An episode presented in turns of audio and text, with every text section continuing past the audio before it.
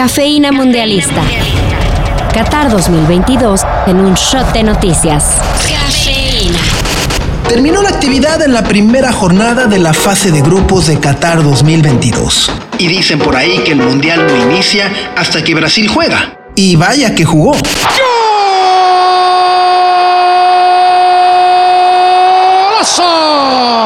Enorme definición. La puso como con la mano, pirueta previa, la paró, la dominó.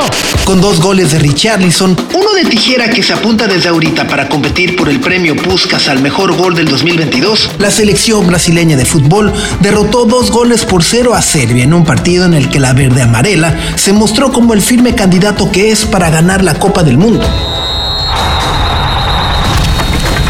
Pero ya que hablamos de goles para el recuerdo, tenemos que hablar de la victoria de Portugal, tres goles por dos frente a Ghana. Y por supuesto, del histórico récord de Cristiano Ronaldo, que no solo se unió a la selecta lista de nombres en los que se encuentran la Tota Carvajal, Lothar Mateus, Gigi Buffon, Rafael Márquez, Andrés Guardado, Lionel Messi y Guillermo Ochoa como los únicos jugadores en disputar cinco mundiales diferentes, sino que el CR7 se convirtió en el primer jugador varonil en marcar en cinco ediciones distintas de la Copa del Mundo. Sí, Alemania 2006, 21-year-old Cristiano Ronaldo waits for referee Pular's whistle, composes himself, and scores. Sudáfrica 2010, It's Ronaldo who's getting there first. It's six for Portugal. Brasil 2014,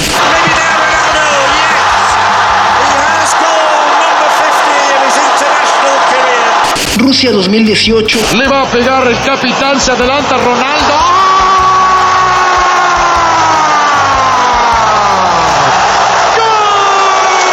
y Qatar 2022.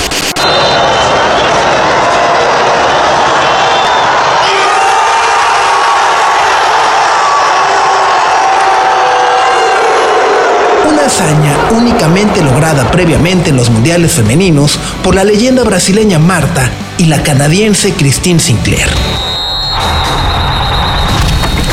En otros resultados del día, Uruguay y Corea del Sur empataron sin goles, mientras que Suiza derrotó un gol por cero a Camerún con un gol anotado por Brillen Ball, un jugador suizo nacido en Camerún quien, honestamente, prefirió no celebrar su anotación. ¿Saben qué le diría yo? Esto es una pesadilla. Despiértame. Para mañana, no es que queramos ser aguafiestas, pero siendo sinceros, podemos ahorrarnos el despertador. A las 4 a.m., Gales se enfrentará a Irán, en tanto que a las 7, Qatar se medirá con Senegal, dando inicio así a la segunda jornada de la fase de grupos. A las 10, empezará lo bueno cuando Países Bajos se enfrente a Ecuador, mientras que a la 1 de la tarde, prepárense para el partido del día y uno de los más esperados del Mundial. Inglaterra se enfrenta a Estados Unidos. Pero eso no es todo, pues como bien sabemos, el fin de semana nos espera un partido decisivo entre México y Argentina. Un encuentro que esperamos saque lo mejor del equipo dirigido por el Tata Martino, pero que en la previa, sin lugar a dudas, está sacando lo peor de la afición mexicana.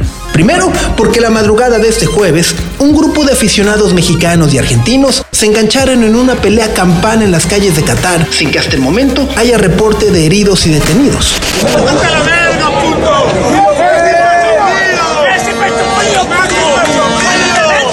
Sin embargo, la Secretaría de Relaciones Exteriores ha confirmado que se están abriendo las investigaciones pertinentes. Después, una porra creada por aficionados mexicanos ha calentado de más a los hinchas argentinos y tienen toda la razón, pues el fraseo se burla de uno de los capítulos más oscuros de la historia argentina, como fue la Guerra de las Malvinas.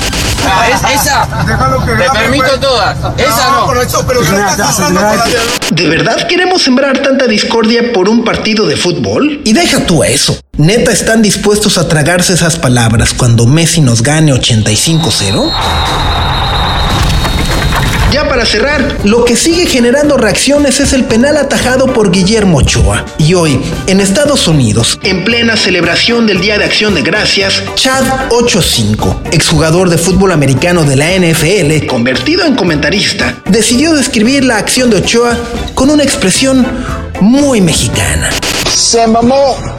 Ochoa. Se mamó. Ochoa comes to Mexico's rescue again at the World Cup. Vamos. Let's go. What? Vamos. Who is it? Ochoa. What was the first part? Se mamó. Para esta y toda la información de Qatar 2022, visita sopitas.com. Cafeína Mundialista. La cobertura de Qatar 2022 está en sopitas.com. Cafeína Mundialista.